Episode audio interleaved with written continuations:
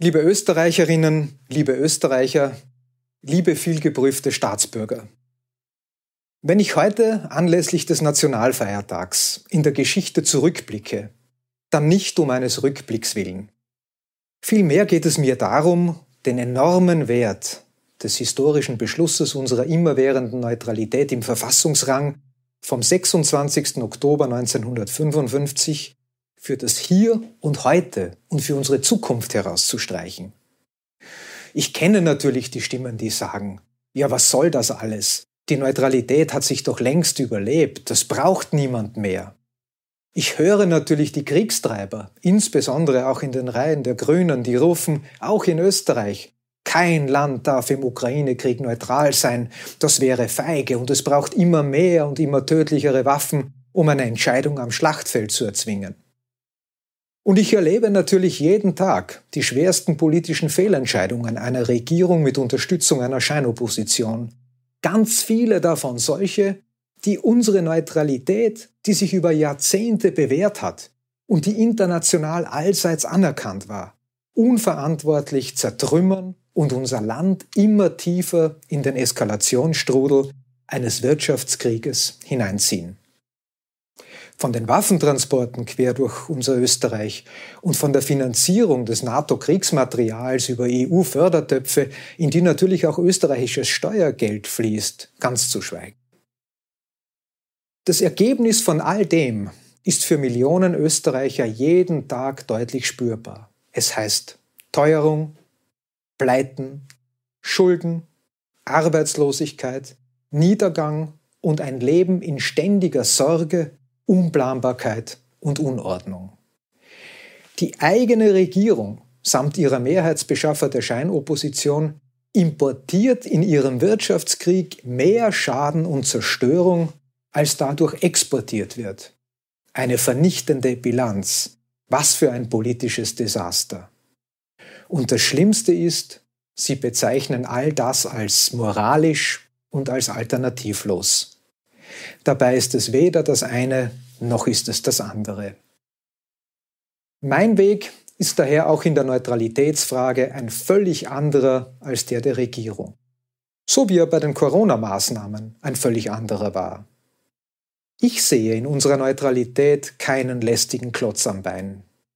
Ich sehe in ihr eine hervorragende politische Selbstverteidigungswaffe, die unsere Heimat wirksam schützen kann man muss sie nur konsequent anwenden. Neben dem Notwehrrecht auf EU-Ebene ein Veto einlegen zu können, ist die Neutralität die einzige politische Selbstverteidigungswaffe dieser Art. Niemals darf man sie aus der Hand geben oder schwächen.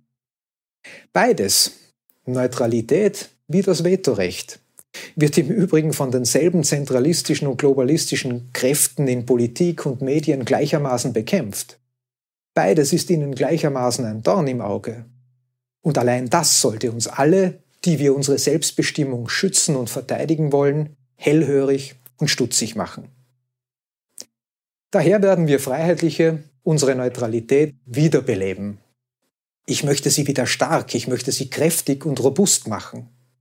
Es braucht eine Renaissance, es braucht eine Wiedergeburt einer österreichischen Neutralitätspolitik, so wie es sie früher gegeben hat, als Österreich ein Ort der Vermittlung in Krisen und in Kriegszeiten war und als österreichische Politiker ihre Aufgabe als Vermittler und Friedensstifter und nicht als Kriegstreiber gesehen haben.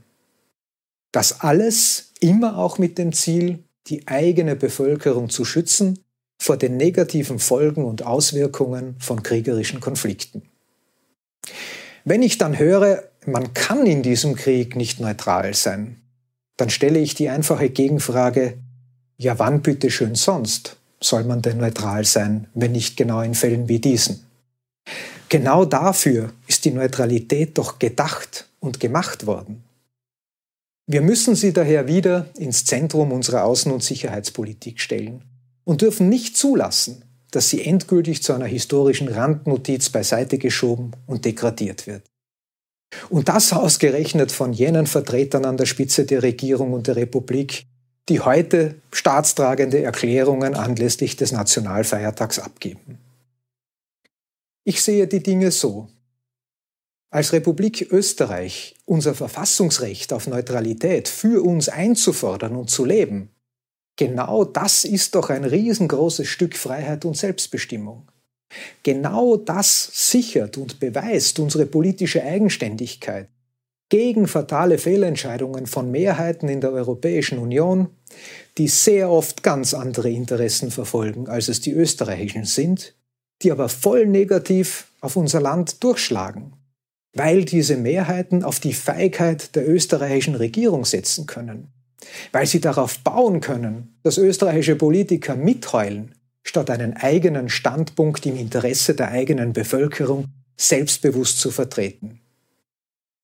Für mich ist das genauso ein Beweis der politisch-moralischen Verwahrlosung der Handelnden, wie es die zahllosen Korruptionsaffären sind, wo nicht der Funken einer Einsicht auf Seiten der Betroffenen zu erkennen ist, wo sie sich abschütteln, so als ob Betrug und Manipulation und Machtmissbrauch und Lüge das Allernormalste wären. Die Russland-Sanktionen sind für mich ein solches Beispiel für Herdenverhalten im Rahmen der Europäischen Union im Zeichen einer abstoßenden, einer heuchlerischen Scheinmoral. Ohne Rücksicht auf die eigene Bevölkerung, den heimischen Mittelstand, die kleinen und mittleren Unternehmen, den Wirtschaftsstandort, die Haushalte, die Zukunft unserer Kinder. Im Namen angeblicher Werte, die zur Tarnung von eiskalten geopolitischen Machtinteressen vorgeschoben werden, werden unser Wohlstand und unsere Sicherheit zerstört. Für mich ist es widerlich, mit ansehen zu müssen, wie ÖVP, Grüne, SPÖ und NEOS sich dabei auch noch darin gefallen, wie sie sich moralisierend im Lob der Eliten suhlen, während Millionen Menschen jeden Tag den Preis für diese Dummheit, Skrupellosigkeit und Verantwortungslosigkeit zahlen müssen. Vernünftig, vernünftig ist etwas ganz anderes. Vernünftig ist es, dass wir uns als Republik Österreich unsere eigene Meinung bilden. Vernünftig ist es, dass wir alle Aspekte, auch dieses Ukraine-Krieges betrachten, dass wir die Vorgeschichte mit berücksichtigen, dass wir das Ganze sehen und nicht nur einen kleinen Teil davon, und dass wir überall die gleichen Maßstäbe anlegen bei der Bewertung von Kriegen. Warum zum Beispiel ist Öl aus Russland Teufelszeug, aber das gleiche Öl aus Aserbaidschan unproblematisch und sauber, wo doch beide Länder jeweils einen blutigen Angriffskrieg gegen ein Nachbarland führen? Ein Neutraler spricht dieses Problem an und handelt danach. Ein Heuchler tut so, als ob es dieses Problem nicht gäbe. Ja, und vernünftig und patriotisch ist es vor allem, wenn wir unterm Strich unsere Entscheidungen nach dem treffen, was für unsere eigene Bevölkerung das Beste ist. Das ist der Maßstab, auf den es ankommt. Das ist das Ordnungs- und Einordnungskriterium Nummer eins. Dafür hat eine Regierung zu kämpfen und nicht dafür, möglichst wenig anzuecken und von Brüsseler Technokraten oder Berliner Utopisten gelobt zu werden. Mir ist vollkommen klar, dieser Weg ist alles andere als einfach. Ganz im Gegenteil, er ist sehr herausfordernd.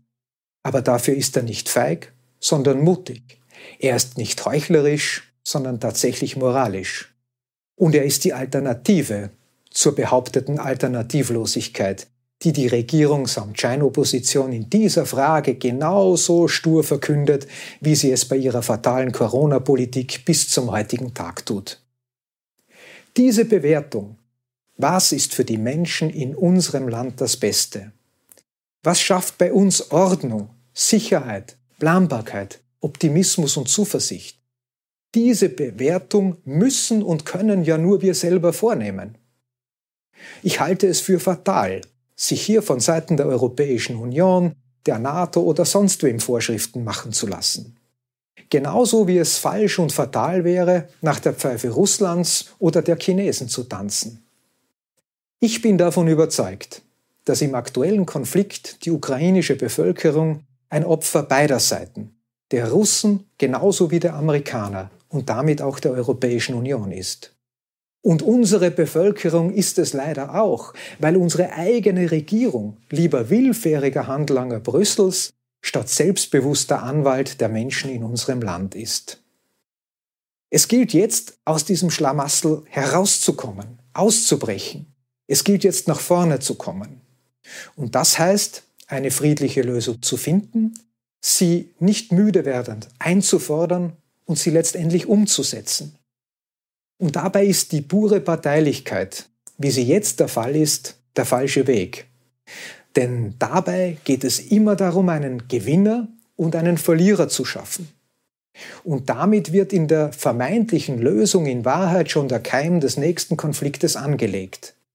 Das lehrt uns die Geschichte in vielen drastischen und dramatischen Beispielen. Es braucht also mehr Neutrale und nicht weniger. Und diese Neutralen müssen selbstbewusst und entschlossen auftreten. Es ist eine wunderschöne Vorstellung, als Österreich der Ort zu sein, wo man miteinander verhandelt und zu einer friedlichen Lösung kommt, so wie es früher einmal war, bei vielen der schwierigsten Konflikte im 20. Jahrhundert. Es ist doch eine wunderschöne Vision, von Konfliktparteien ernst genommen zu werden, als jemand, der in alle Richtungen gleich kritisch ist, der aber auch die Fähigkeit hat, Verständnis zu entwickeln und damit Brücken zu bauen und mit Kompromissen zu deeskalieren. Und es ist fast so etwas wie eine wunderbare Fügung des Schicksals, dass wir als Österreich am plastischen Beispiel unserer eigenen Geschichte nach dem Zweiten Weltkrieg selber zeigen können, dass Neutralität zwischen politischen Blöcken ein echtes Erfolgsmodell sein kann, mit dem man Sicherheit, Freiheit und Wohlstand schaffen kann.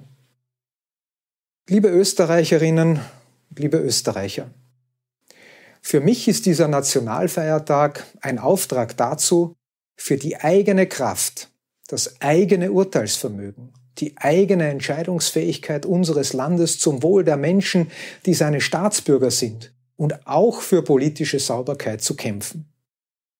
Das Überleben unserer Wirtschaft, der kleinen und mittleren Unternehmen genauso wie der großen Industriebetriebe, die Sicherheit von Arbeitsplätzen, die Gewähr, dass man vom Lohn seiner Arbeit sich und seine Familie erhalten kann, der Schutz des Ersparten vor Wertverlust, die Verteidigung unserer Grenzen vor einer neuen Form der Völkerwanderung und damit auch der Erhalt unseres Sozial- und Gesundheitssystems genauso wie der Erhalt unserer Identität. Das alles sind die Dinge, an denen sich die Politik zu orientieren hat. Darauf ist in erster Linie Rücksicht zu nehmen und dem ist alles andere unterzuordnen. Das ist vernünftig, das ist moralisch und das ist mutig.